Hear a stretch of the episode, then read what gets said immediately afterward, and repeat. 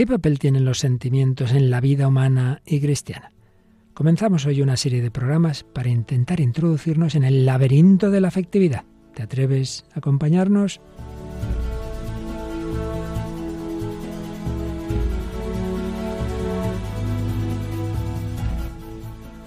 El hombre de hoy y Dios, con el padre Luis Fernando de Prada.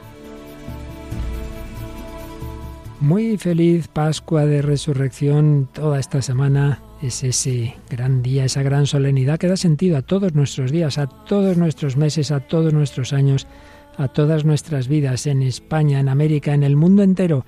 Hay alguien que ha abierto la puerta de la muerte hay alguien que ha vencido todo el mal, que no es poco, de nuestro mundo, toda la oscuridad, toda la violencia, todas las guerras, porque el amor vence al odio. Y aquí, después de esta paradita que hemos tenido por los ejercicios espirituales, nuestra Semana Santa, recargadas las pilas, aquí volvemos este equipo y seguimos intentando entrar en ese corazón humano, el corazón del hombre de hoy, que lo sepa no busca y necesita a Dios. Y entramos en un nuevo subtema, podemos decir, porque seguimos siempre hablando del misterio del hombre, pero vamos más en concreto a fijarnos en esa dimensión de la que ya habíamos hablado desde otras perspectivas, pero vamos a intentar entrar más, más, más a fondo en ese laberinto que lo es, desde luego, de la afectividad, los sentimientos, las emociones, las pasiones, bueno, todo un mundo, pero muy importante. Y en esta etapa siguen con nosotros Paloma Niño. Hola Paloma, feliz Pascua. Feliz Pascua, Padre Luis Fernando, feliz Pascua a todos los oyentes y con ganas ya de, de, volver al programa. Y también nuestro último fichaje, María Águila. ¿Qué tal, María? Feliz Pascua. Hola, feliz Pascua a todos y un saludo también. Bueno, pues aquí seguimos con vosotros la semana que viene, si Dios quiere, también ese otro fichaje, Belén Carrillo, la tendremos. Pero hoy con nosotros tres Vamos adelante en este tema tan interesante, no sin antes, Paloma, recordar algunos de los mensajes recibidos en redes sociales y en el correo electrónico. Sí, pues comenzamos por redes sociales y en concreto en la página de Facebook de El Hombre de Hoy y Dios hemos recibido algunos comentarios como el de Lorenza Javez que nos decía, estoy muy agradecida con vosotros por el programa, que Dios os bendiga y que vuestro trabajo llegue a muchas almas para nuestra santificación. Y nos enviaba saludos desde Nicaragua.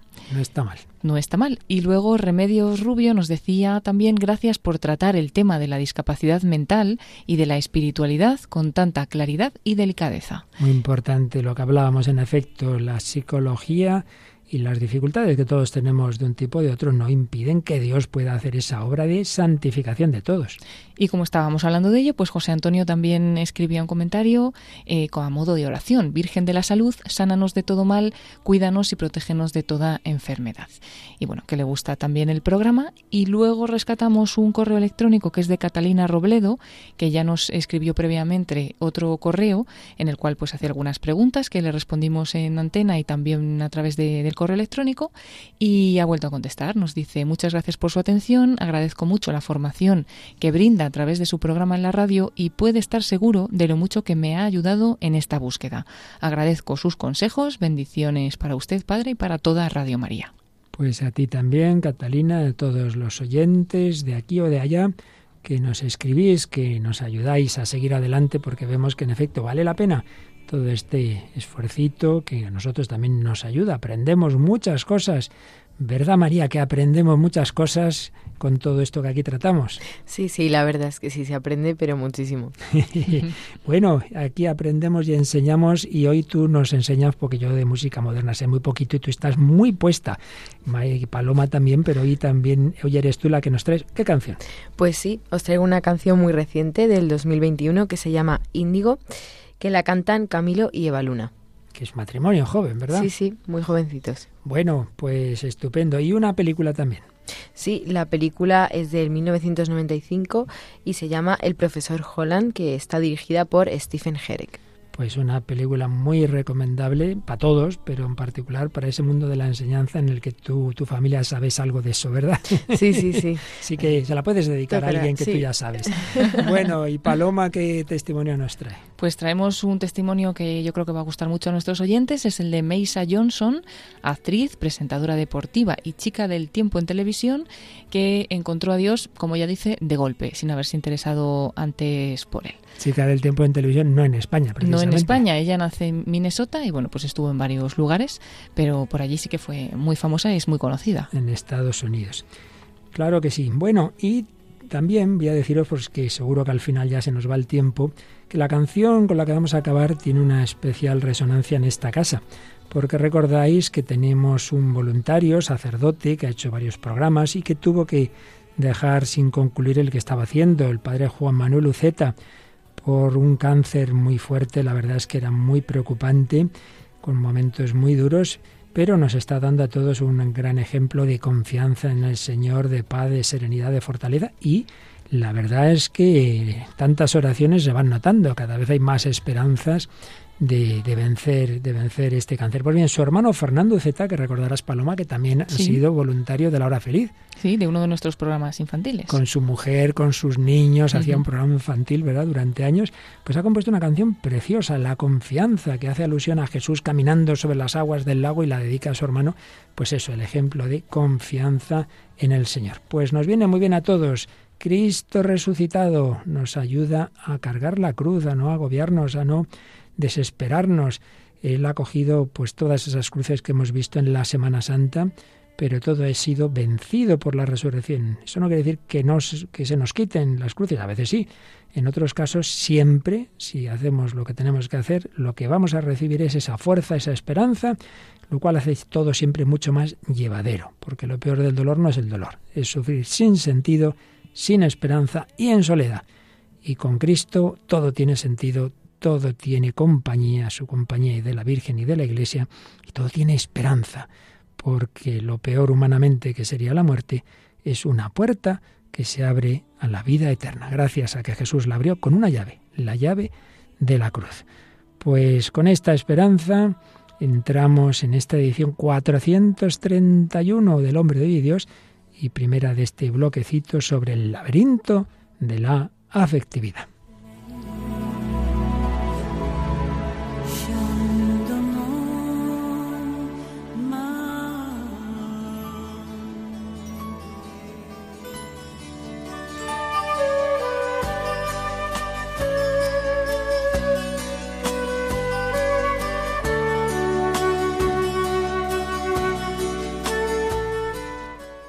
Si es bueno y nos gusta tener sensibilidad física, ¿por qué vamos a rechazar los sentimientos o toda forma de sensibilidad ante personas o situaciones?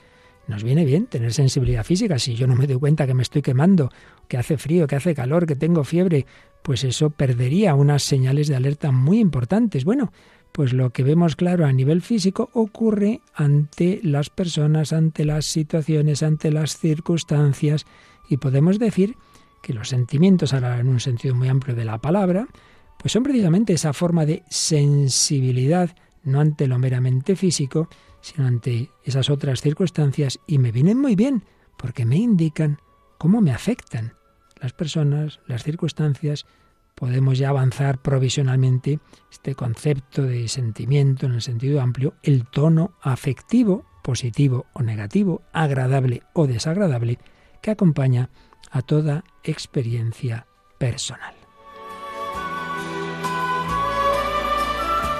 Bueno, pues este es un tema amplísimo, ya lo tratamos desde varias perspectivas cuando hablamos de la madurez humana, cuando hablamos del trípode de la personalidad, recordad, pensamiento, sentimiento y actuación, cuando hablamos de psicología y santidad, pero aquí queremos entrar más a fondo. Vamos a tocar en algunos programas historia de los sentimientos, vamos a hablar de conceptos filosóficos y psicológicos, vamos a hablar como siempre partiendo del humano, pero también acabando en una perspectiva cristiana. Tema complejo, complejo con con bastantes dificultades, ¿no? No es fácil, no puedes encontrarte un librito donde viene todo claro y ordenado. Eh, para empezar, hay muchísimos términos, muchísimas palabras que con mayor o menor fundamento tienen que ver con todo este campo, vamos a llamarle de la afectividad en general. ¿Qué, palabras se han usado en la historia de la filosofía, de, de la psicología? Pues apetitos, el apetito concupiscible, el apetito irascible, voluntad, en el lenguaje español clásico voluntad viene a equivaler a afecto, el apetito espiritual, las tendencias, las pasiones, término clásico que está muy presente en la filosofía griega. También podemos hablar a un nivel más corporal de impulsos, sensaciones, entre lo corporal y lo anímico, emociones, el término afectos y afectividad. Aquí vamos a, quedarnos como, ya digo, todo esto es muy discutible, ¿eh? porque cada autor tiene sus palabras. Vamos a usar afectividad en sentido amplio que englobe todas estas otras palabras, pero luego dentro de ella hay quien habla de afectos. Por supuesto está la palabra el humor, buen humor, mal humor, estados de ánimo, por supuesto sentimientos, dentro de los cuales veremos clasificaciones de sentimientos sensibles, vitales, anímicos, espirituales, en fin, como veis, una gran diversidad de palabras, de términos que a veces uno se pierde en esa selva y muchas más. También hay dificultades metodológicas.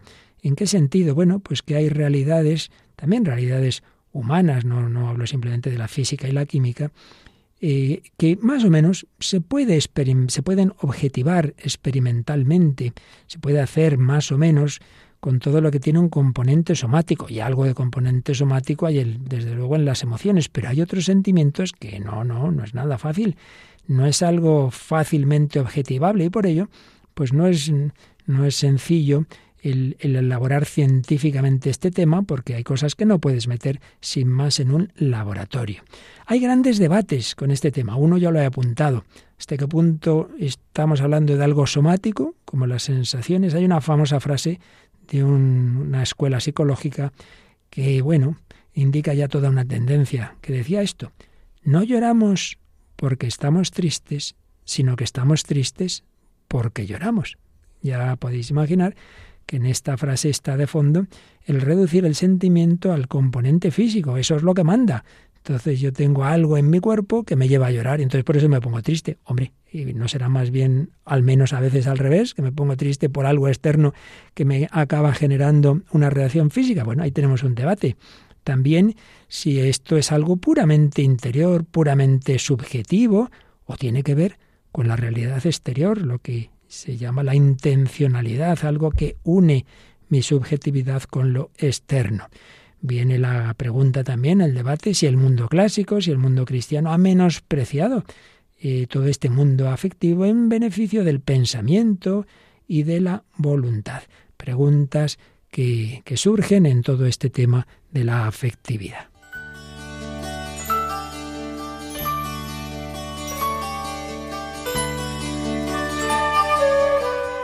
Bien, pues aquí vamos a intentar, despacito, tendremos que dedicar bastantes programas seguramente a este bloque, vamos a intentar ir desbrozando el terreno y simplemente pues unas cuantas pinceladas, unos cuantos brochazos. Hemos mencionado una palabra apetitos.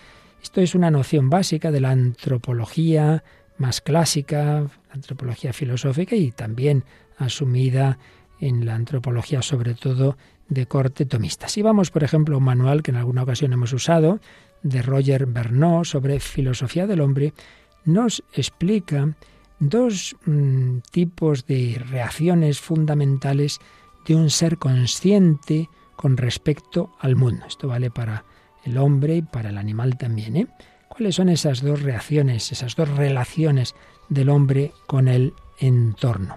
El conocimiento y la apetición o apetito. Muy importante que tengamos claras estas dos líneas. Conocimiento. El conocimiento consiste en dejarse invadir, por así decir, por el objeto externo y captarlo, en cierto modo uno. Captar, no, yo no meto el objeto en mí, es evidente, pero sí cojo una idea de él, una representación de él. Me entra a mí. El conocer es poder tener dentro de mí una imagen eh, o una idea abstracta de un objeto externo. En cambio, hay una tendencia, una apetición, un apetito que es la dirección contraria, salir de mí hacia un objeto que se me presenta como bueno. Yo, en el primer caso, yo veo um, una determinada, determinada comida y simplemente digo, ah, esto es tal cosa, y puedo escribir, puedo hacer una explicación de eh, cómo está hecho, etcétera, sin más. Pero a lo mejor eso es algo que a mí no me gusta nada, no me apetece nada. Pero si es algo que yo lo veo como muy bueno, como muy rico, entonces yo tengo apetito de ello, yo tiendo hacia ello. ¿Veis? Son dos relaciones, la del conocimiento y la de la apetición. Y como el ser humano tiene esa unidad psicosomática, tiene una dimensión sensible y otra intelectual, en ambos casos podemos hablar de conocimiento sensible e intelectual, de apetito sensible e intelectual. El conocimiento sensible, que lo tienen también a su manera, de otra forma, por supuesto, los animales, pues comprende esos actos de conocimiento de un objeto concreto, la sensación, la imaginación, la memoria, sí, y bueno, pues la unión de todo lo que nos viene por todos los sentidos, aquí tampoco vamos a, a detallarlo mucho. Conocimiento sensible, y por eso decimos a veces, ¡ay, qué listo este perro! Bueno, pues sí, conoce objetos concretos.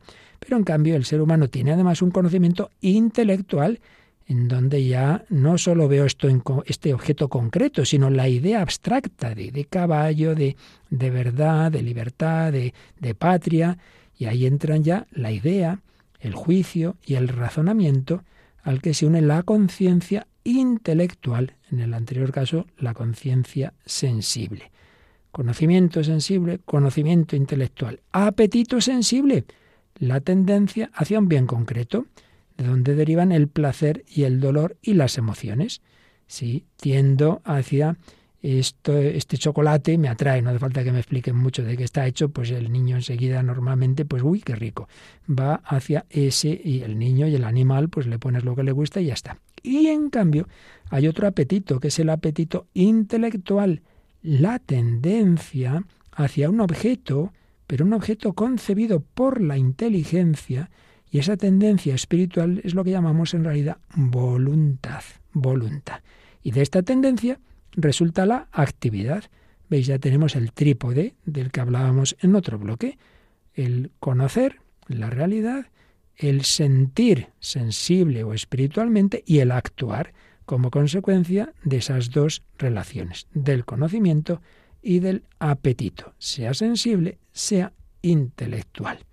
Bueno, pues de momento vamos a dejarlo aquí, en este ir entrando en estas nociones básicas. Nos hemos quedado ahora solo con esas nociones básicas y clásicas de la antropología filosófica y luego durante el programa iremos avanzando más ya en otros términos y otras reflexiones más modernas y más psicológicas.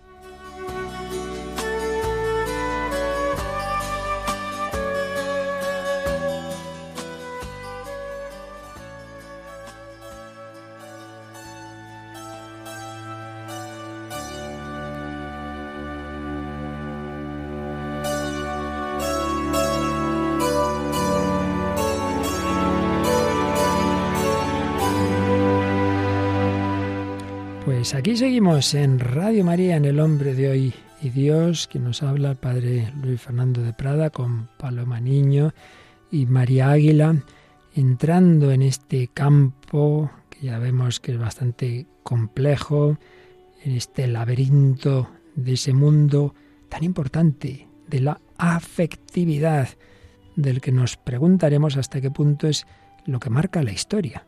¿Qué es lo que domina la historia? ¿Las ideas? la historia de las ideas o los sentimientos? La historia de los sentimientos y pasiones. Buena pregunta. Pensémoslo, piénsalo en tu vida. En tu vida, ¿qué es lo que más ha dominado? ¿Tus convicciones, lo que tú crees que es verdad, o tus sentimientos en la inmensa gama que hay de esa palabra? Y piénsalo a nivel histórico. ¿Qué ha dominado la historia? ¿Qué ha dominado las ideologías, las creencias, las religiones o las pasiones, los sentimientos. Bueno, aquí vamos soltando preguntas para que cada uno piense y para que vayamos avanzando en conocernos y ojalá pues mejorar también todo lo que nos venga bien de este conocimiento. Y si hemos dado una pequeña pincelada de conceptos filosóficos clásicos antes de pasar a nuestra relación con nuestro mundo y nuestra cultura, etcétera, digamos algo más todavía entre la filosofía y la psicología, alguna consideración histórica más sirviéndonos del resumen de un par de, voces eh, escritas en la gran enciclopedia Real por José María Poveda Ariño. En una de esas voces, afectividad, nos recordaba cómo a partir del siglo XVIII em, se empezó a, hablar de, de la afectividad, todavía en un sentido bastante amplio, todo lo anímico fuera de la inteligencia. Hemos hablado antes la distinción entre conocimiento y apetición. Bueno, pues ya más que apetición se habla de lo afectivo. Kant, el famoso filósofo, hace uso de la palabra afectividad, claro, en alemán, que yo no sé decirlo, Gemut o algo así, todavía en un sentido más o menos sinónimo de alma. Hegel pone en relación la unidad de sentimiento con la conciencia de sí mismo. Y así, bueno, pues podemos hablar de, de varios filósofos como Fichte, como Schelling, Herbert. Él ve en la afectividad también el alma, pero en la medida en que ésta siente y desea. Aquí vamos a ir cogiendo matices que nos pueden a todos servir. Otro autor habla de la afectividad como el conjunto de sentimientos y voluntad. Von Harman, el fundamento inconsciente del sentimiento. Bueno, vamos avanzando. Nos vamos ya al siglo XX. Jaspers, Max Seller, gran fenomenólogo, Schneider y un gran médico español, López Ibor, pues avanzaron mucho y contribuyeron a esclarecer la cuestión, indicando cómo la afectividad es una realidad psíquica concreta, como lo pueden ser la inteligencia o la percepción, que no hay que dejarla ahí como con todo lo demás, como si todo fuera lo mismo. No, la vida afectiva origina contenidos propios, estados de vida interiores no comunicables, originales, irreductibles a otros procesos o estados. ¿Y qué notas características, todavía estamos en un sentido así bastante genérico como veis, tiene este mundo afectivo?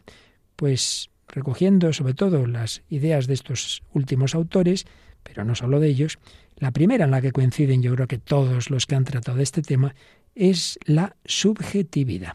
El mundo afectivo es un mundo muy subjetivo. Una idea es algo universal que podemos comunicarnos a través de libros en unos a otros con mucha facilidad. Mira, este teorema, tal, cualquiera que lo, que lo haya escrito lo entiende otro. Ahora, que yo te comparta a ti lo que yo siento, eso no se puede poner en un papel de la misma forma, no es tan fácil. Lo, intentamos, está la poesía, está la música, e intentamos poner palabras, pero todos comprendemos que es algo mucho más subjetivo. ¿Qué tal estás? Bueno, a ver cómo te lo explico. Bien, pero mal, bueno, hasta cierto punto, ¿cómo nos sentimos? No es tan fácil, no es tan fácil. Los estados afectivos no son nunca neutrales ni indiferentes. Entonces ahí hay un algo, esa palabra que también se empezó a usar en la filosofía alemana, si no recuerdo mal, las vivencias. Lo que confiere carácter vivencial a una experiencia es precisamente su tonalidad afectiva. Esto lo he vivido con este tono, con este tono alegre, triste, mm, esperanzado, melancólico, en fin. Hay una, una idea, un, un matiz muy interesante, como todo, pues bueno, sería para precisar, de Gunt, que decía que la vida afectiva se organiza siempre según una especie de estructura polar. ¿Qué quiere decir con esto? Que hay unas polaridades siempre. Frente a un sentimiento positivo existiría su correspondiente de signo contrario. Y, en concreto, él veía la vida afectiva enmarcada en tres órdenes de polaridad. Placer, displacer. Excitación, reposo. Y tensión, relajación. Siempre habría en este mundo afectivo que algo me genera placer o lo contrario, excitación o reposo, tensión o relajación. Y mm, también pues se suele hablar de la transformación continua de los procesos afectivos, su carácter oscilante, otras características que suelen indicarse la riqueza cualitativa que tiene todo este mundo afectivo, las correlaciones orgánicas, un tema muy interesante, ya hemos apuntado antes, ¿no?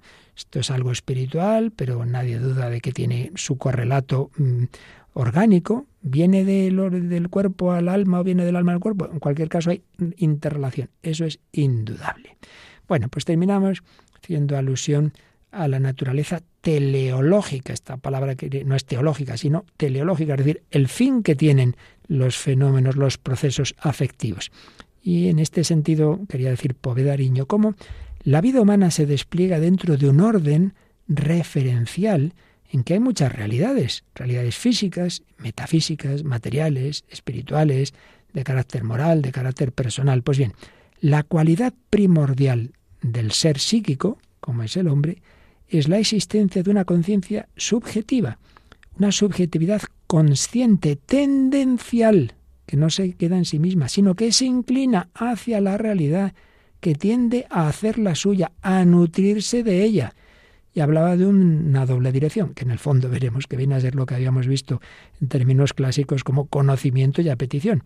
Por un lado, la orientación hacia la realidad que busca mm, esa realidad como hacerla uno suya, como objeto de razón, el conocimiento, y la tendencia hacia la realidad para hacer experiencia de ella, para nutrirse de ella y ahí tendríamos más el mundo afectivo. Pero antes de seguir, que ya creo que hemos entrado bastante en materia, vamos a, como siempre, a ver cómo esto de lo que estamos hablando, pues impregna, impregna tantas manifestaciones de nuestra cultura y una de ellas en las que se juntan pues muchas artes, que es el cine, porque en el cine está la imagen, está el sonido, está la música, son tantos los factores que y nos meten en, unos minutos o unos segundos a veces eh, un montonazo de ideas por los ojos. Y traemos una película hoy que María, María Águila, ¿nos recuerdas así sus datos básicos, por favor? Pues sí, como ya he comentado antes, la película se llama El profesor Holland y está dirigida por Stephen Herek. Es una película del 1995 y eh, tiene como actores a Richard Dreyfuss, que es el protagonista, que también aparece en otras películas muy famosas como Tiburón. y tenemos otros actores como Glennie Headley, Olympia Dukakis o Jay Thomas. Eh, la película estuvo nominada al Oscar a Mejor Actor y también tuvo dos nominaciones a los Globos de Oro, tanto a Mejor Actor como Mejor Guión, aunque finalmente no ganará ninguno de estos premios, fue muy aclamada por la crítica. Y bueno, el argumento así un poco por encima, la película trata sobre un músico llamado Glenn Holland que por causas de la vida tiene que hacerse profesor de eh, que aunque es en esta materia a él no es algo que le apetezca mucho y tiene que conseguir ganarse pues ese respeto, tiene que ganarse el interés de los alumnos que ya veremos si lo consigue. Él en efecto pues era compositor, pero con eso no gana suficiente y dice, bueno, a ver si dando clase puedo salir pronto de clase y puedo hacer lo otro. ¿Algún detalle más, Paloma, nos das de la película? Sí, bueno, pues eh, lo que empieza siendo para él como un trabajo temporal, ¿no? Que, que eso pues lo hace porque no tiene otra cosa y rápidamente se va a lo que realmente le gusta, pues luego eso mismo se acaba convirtiendo en su forma de vida cuando comprende que para lograr pues llegar a los chicos a los que da clase tiene que incorporar otras herramientas como por ejemplo la música que a ellos les gusta o hacer paralelismos entre el rock y la música clásica, etcétera. Y luego bueno, pues tiene grandes amistades también dentro del colegio como el profesor de gimnasia y le cambia la vida, ¿no? Empieza a tener una vida mm, más volcada no tanto en, crecer en la música, sino en hacer crecer a estos jóvenes y en, darles una educación también. La verdad es que vale la pena y sobre todo para los que estéis en ese mundo educativo, que de una manera u otra casi todos estamos, porque si no es dando clases en familia, es en la formación en la iglesia, etcétera, vale la pena y tiene que ver más de lo que pueda parecer a primera vista con lo que estamos hablando, porque no hay que olvidar que la música es uno de los instrumentos fundamentales en que la realidad nos afecta y nos transmite sentimientos. Por eso tantas veces, ¿no?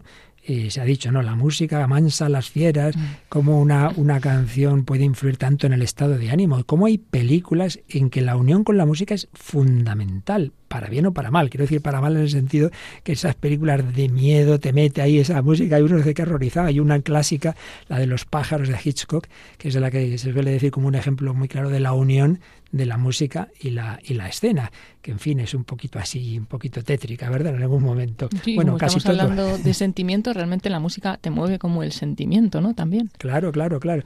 Bueno, pues vamos a escuchar una escena de profesor Holland, donde una chiquita pues tiene una crisis afectiva, digámoslo así. Una de las alumnas son, esto es, enseñanza media, es antes de, de la universidad, si no me equivoco, y esta chica pues eh, eh, quiere tocar el clarinete y la pobre pues le sale bastante mal. Entonces se da cuenta el profesor de que está con un ataque ahí la pobre echa, echa una pena. Escuchamos ese diálogo. ¿Por qué lloras? Soy muy mala. Soy muy mala, señor Holland. Practico hasta que me revientan los labios. Señorita Lang, cuesta mucho trabajo aprender a tocar un instrumento. Yo lo único que quiero es hacer algo bien. Mi hermana sacó una beca de ballet para ir a Juilliard y mi hermano irá a Notre Dame con una beca de fútbol. Mi madre ha ganado el primer premio por sus acuarelas en la Feria del Estado tantas veces que han quitado el premio en esa categoría. Mi padre tiene una voz preciosa, es... Yo soy la única en mi familia que... Y yo no hay nada que hacer. De todos modos, da lo mismo. Bueno, pues a esta alumna va a intentar ayudarla al profesor Holland. Bueno, María, ¿qué te ha parecido la escena? ¿Qué te has fijado? Pues yo me he fijado en, en, la impotencia que tiene esa chica que está destrozada porque dice que no va a ser capaz y simplemente por, por la presión que se ha creado ella misma por la comparación con, con el resto de su familia, diciendo que ella es la única que no vale para nada y, y no sé, me, me ha llegado la verdad.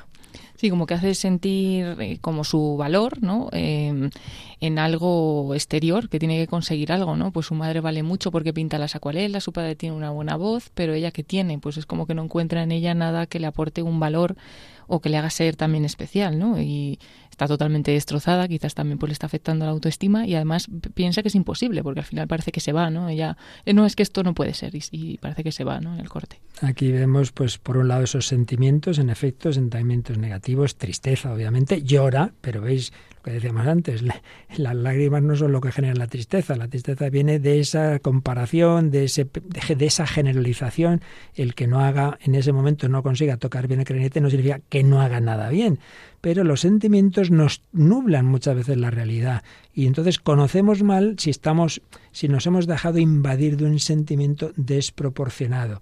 Por supuesto, la comparación, todo eso pues es algo negativo. Bueno, pero no solo los adolescentes, a veces los adultos decimos cosas que pueden hacernos bien, a veces son un poquito bordes. Y de hecho, pues vamos a escuchar eh, a la directora de, de, este centro, que cuando lleva unos meses trabajando el profesor Holland, lo coge por el pasillo y le suelta una, en fin, diríamos en nuestros términos una bordería, pero le vino bien al profesor. Vamos a escucharla.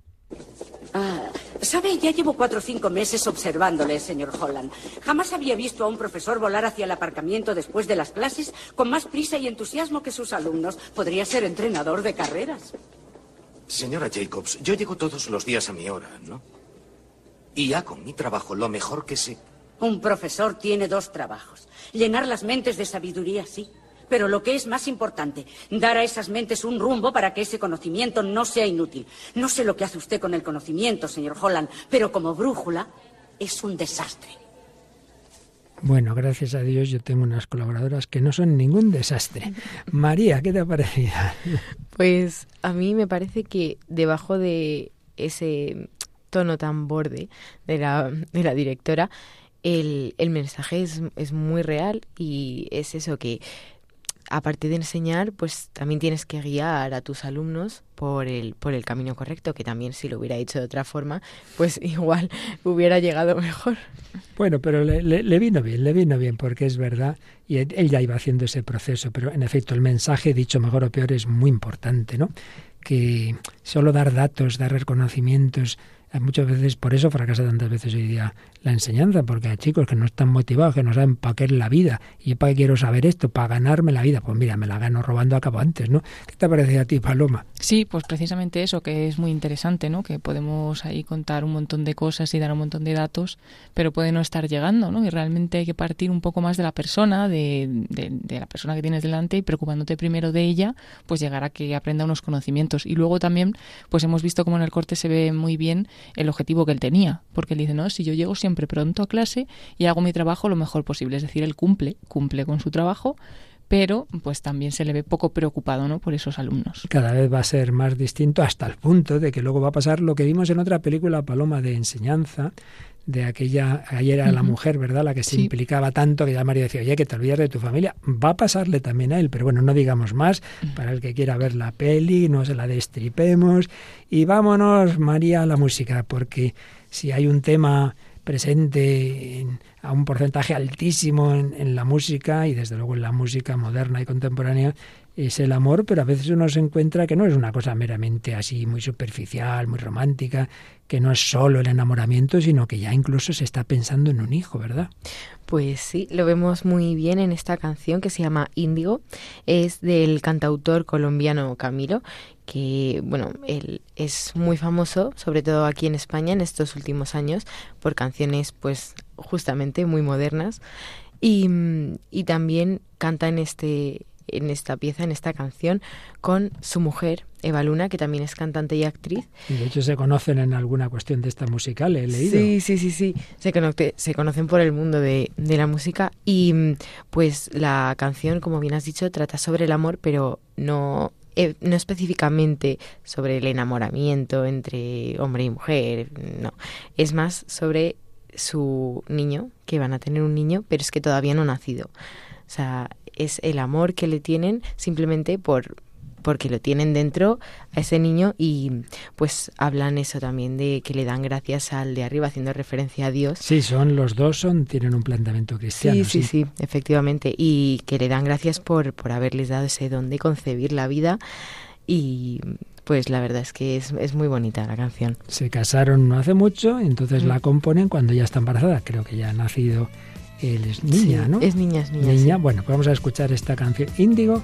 por este matrimonio. Camilo lleva Luna Montaner. ¿Cómo puede ser que uno sueñe con alguien que ni siquiera ha conocido? No sé si es posible, pero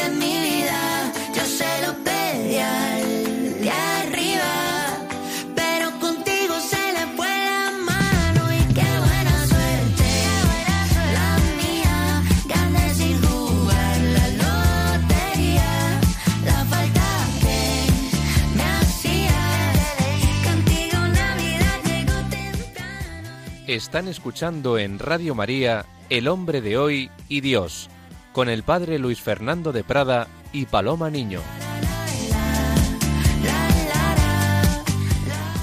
Y María Águila que nos ha traído esta canción, pero no cantábamos ninguno de los tres, sino Camilo lleva luna. Bueno, Paloma, pero me estabas diciendo que tú también conocías a esta pareja y qué te pareció esta canción, porque da un poco de sorpresa, ¿verdad? Sí, de hecho ellos utilizaron la canción para dar a conocer pues a todos sus seguidores, ¿no? Y, y a todos los que les gustan sus canciones, que pues que estaba ella embarazada, ¿no? Eh, sacaron la canción un día que tenían a todos pendientes de una nueva canción y claro, empiezas a ver el videoclip, parece que se cantan el amor uno, el uno al otro, ¿no?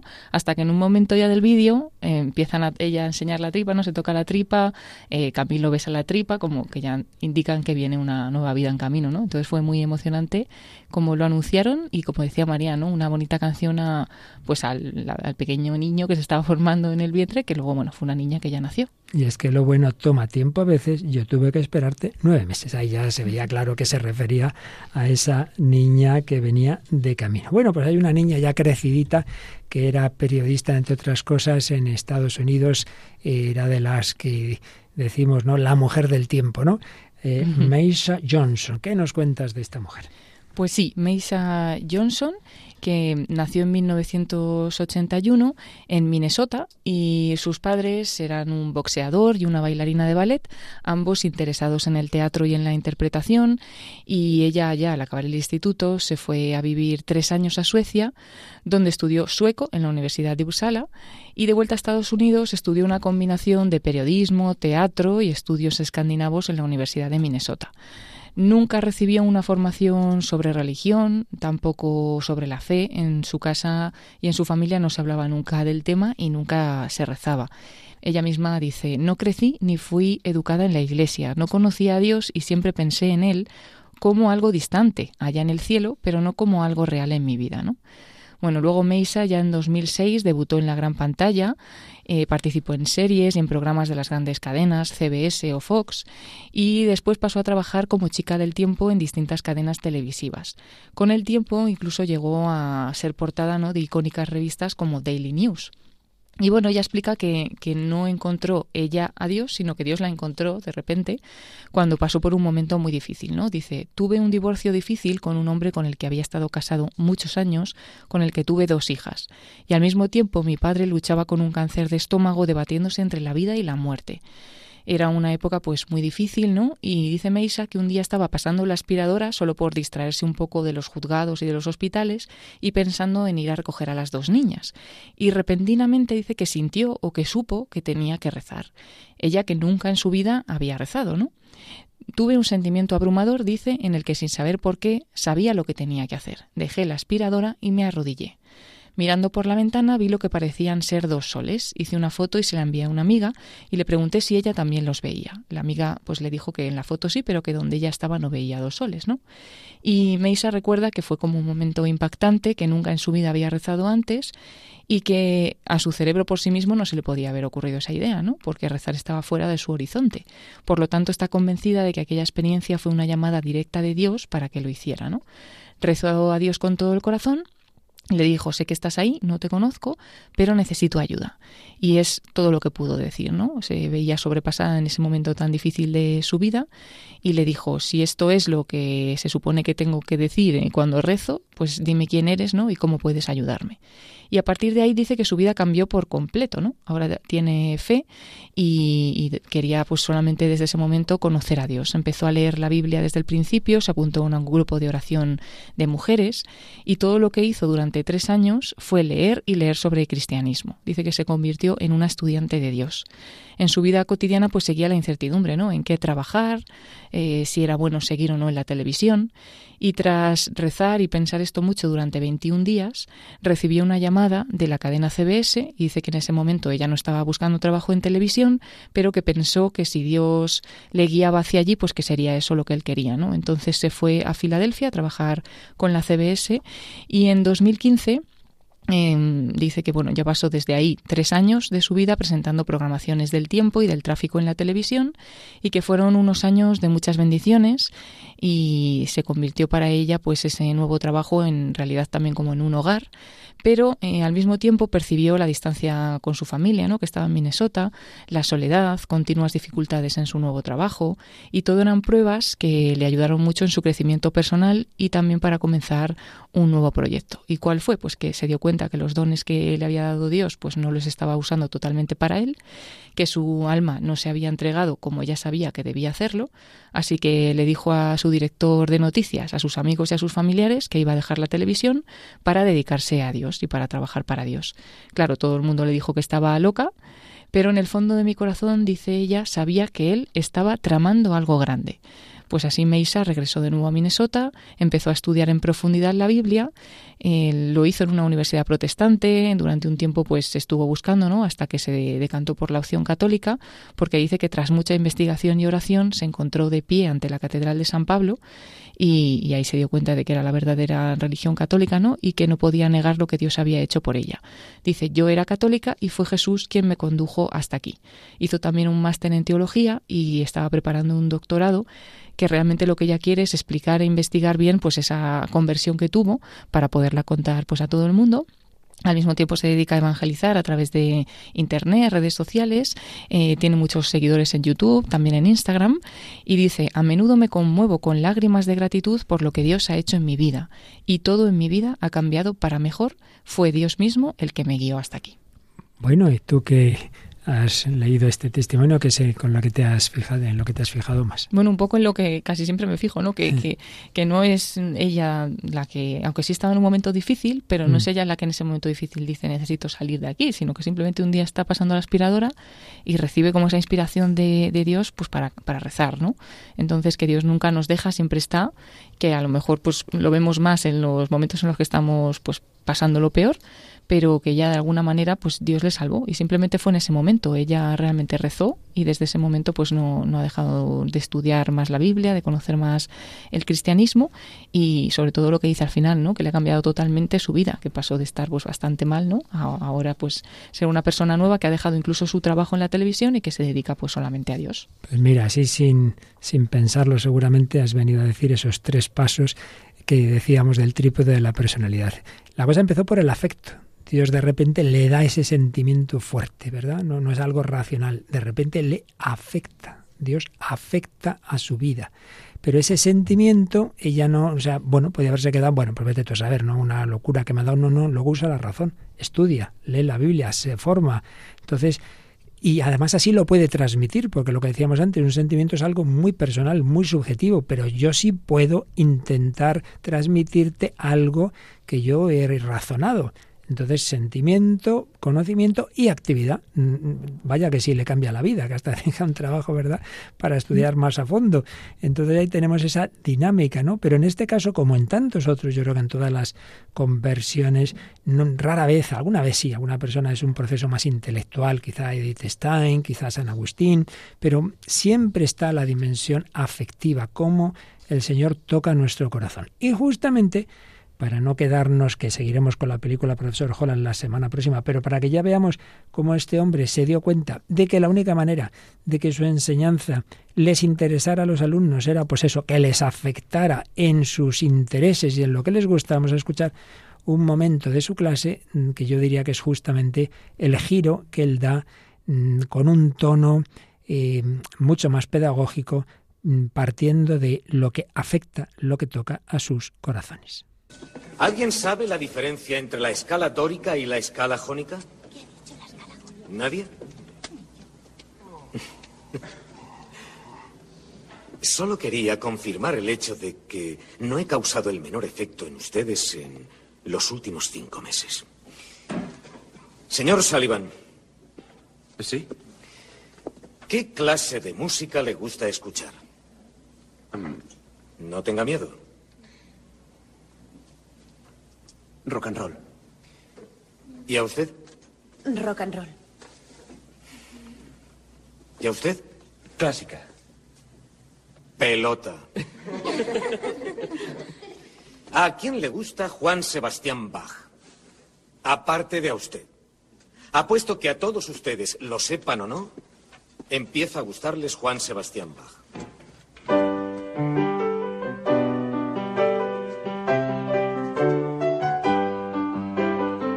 Tocando? Concierto de enamorados. ¿Quién lo escribió? Los dos. Se equivocan. Tocaba el minué en sol y fue escrito por Juan Sebastián Bach.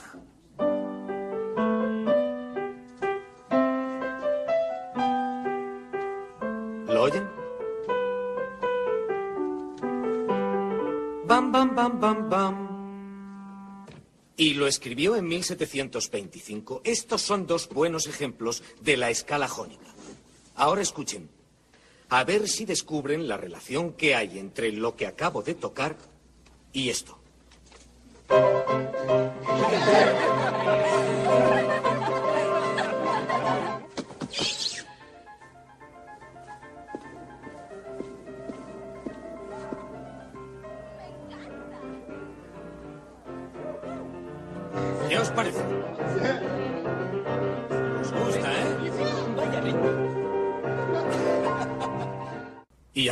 La mano y han contestado preguntas y ha sido mucho más divertido. Ha sido un escándalo, ha sido... Ha sido genial. Así lo contaba él a su mujer. Eh, Antes oíamos un, durante la interpretación un ruido es- y es que el subdirector se asusta oyendo esa música, pero ¿qué está pasando aquí? El caso es que en ese momento a los alumnos ya se divierten, empieza a interesarles, es que soy escala jónica, escala dórica, vaya rollo. Bueno, María, ¿qué te ha parecido? Pues sí, me ha parecido eso muy curioso como al final, al principio que él iba meramente para cumplir contrato, como decía, que él iba, entraba a la hora y salía a la hora, al final se acaba dando a sus alumnos por medio de esas nuevas técnicas, pero se acaba dando, que lo hablabas antes, la afectividad, que es darte a, pues me parece que él ahí lo consigue. Y del testimonio de antes, ¿qué te ha llamado la atención de lo que nos ha contado Paloma? Pues igual que ella realmente que nunca había estado en contacto con Dios ni se había preocupado, que de repente le, le diera ese ese sí esas ganas de ponerse a rezar de repente y es por eso porque Dios siempre está con nosotros y aunque de- lo que decía Paloma de que muchas veces vamos hacia él en los momentos como más que más necesitamos o más complicados pero es que realmente es ahí cuando él más nos quiere ayudar y, y me ha parecido muy bonito la verdad que al final acabé dedicando su vida a Dios dejando su trabajo y. Bueno, Paloma, eh, buen corte con el que dejamos hoy. Seguimos el próximo día esta película. ¿Algo más quieres resaltar? Eh, no, como, bueno, o sí, porque él dice al principio, me estoy dando cuenta, porque no saben nada de las escalas, que en cinco meses no, no, no habéis aprendido nada conmigo, ¿no? No he conseguido nada. Y en lo que dura el corte este, que son dos minutos, ¿no? De repente cambia todo, ¿no? Sí, sí conecta con ellos, sí aprenden algo. Y, y entonces, bueno, como ha ido realmente a algo que a ellos les estaba tocando, ¿no? Les estaba llamando la atención, porque era la música que a ellos les gusta. Y bueno, pues a partir de ahí sí puedes sacar cosas. Y así se verá en la película, todo cambia. Pero es que eso es fundamental. Una catequesis, niños, esto, lo otro. Pero no, pero primero usted hágale ver que eso le interesa, que toque su corazón, que le a su sentimiento, que esto me gusta, que esto me lo mm, puedo pasar bien, que es la expresión típica a que me he venido a pasárnoslo bien de todos los adolescentes. Bueno, pues habrá que entrar por ahí, ¿no? Luego ya Dios nos dirá cómo.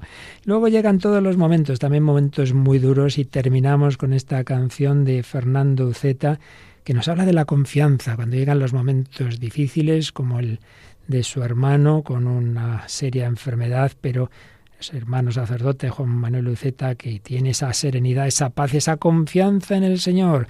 Lo que Jesús quería que tuvieran sus apóstoles cuando se les presentó andando sobre el mar, en medio de las tormentas. Escuchamos esta preciosa canción, La confianza de Fernando Zeta. Mi barca se adentra navegando en alta mar. Muy lejos queda la seguridad. No veo tierra firme, cayó la oscuridad, mi Señor. ¿Dónde estás? Sé que estás conmigo, aunque a solas vas a orar, y que la otra orilla esperarás. Pero este viento azota y me hace zozobrar, mi Señor. ¿Dónde estás? Y en medio de la noche caminando sobre el mar, te acercas pero el miedo me atenaza hasta gritar. No te he reconocido y tú me invitas a confiar. Ánimo, soy yo. No temas nada ya. Ánimo, soy yo. No temas nada ya. Señor, si tú eres, mándame ir a ti sobre las aguas. Me dices ven y sin dudarlo salto de la barca. Me asusta el viento y de tu rostro aparto mi mirada. Señor, sálvame. Me hundo, no me dejes, Señor, sálvame. Me hundo, no me dejes.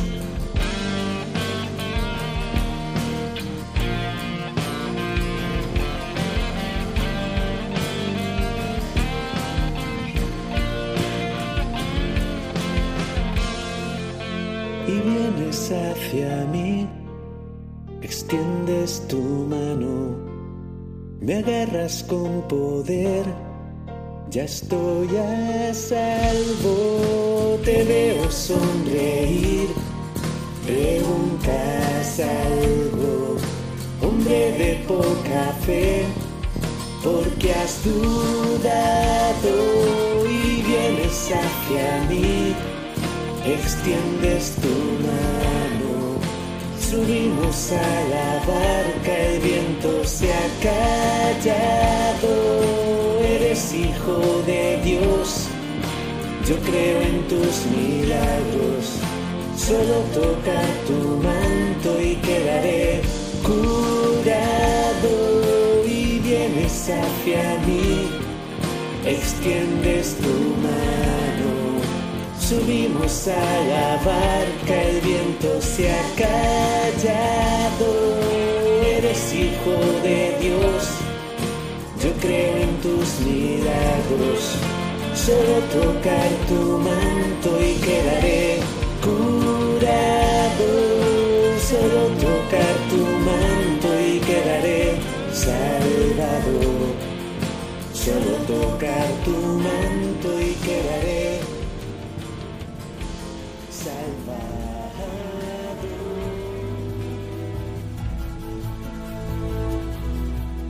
La confianza, una mezcla de certeza intelectual, de sentimiento, de sabernos acurrucados en ese corazón de Cristo resucitado que pasó por la cruz, por el dolor, por la oscuridad, por Gesemaní, por la muerte, pero lo venció con su resurrección de su mano. Podemos pasar tormentas, podemos caminar sobre el mar. Confiemos en él. Pues así entramos en este tema de ese laberinto de la afectividad, que tantas veces son tormentas, pero que el Señor las calma y que si vamos de su mano no nos hundiremos. Bueno, María Águila, esperamos seguir contando con tu inestimable colaboración. Pues sí, yo encantadísima de que contéis. y Paloma Niño, no la vamos a despedir, ¿verdad? No, no, no, no, que siga volando. Alto. ya sois dos que voláis, una a modo paloma, otra a modo águila, yo aquí como una hormiguita. Haremos lo que se pueda. Bueno, pero ahora llega también un hormigoncio, ¿verdad? De, de, de música de altos vuelos. Sí, sí, vamos a escuchar el programa La Biblia en partitura, que ya está preparado para ofrecer este bonito programa el padre José Luis Simón. Pues lo dejamos ya, que se nos va el tiempo, que nos hemos ido un poquito, pero quedamos muy unidos en Jesucristo resucitado. Que los bendiga hasta el próximo programa, si Él quiere.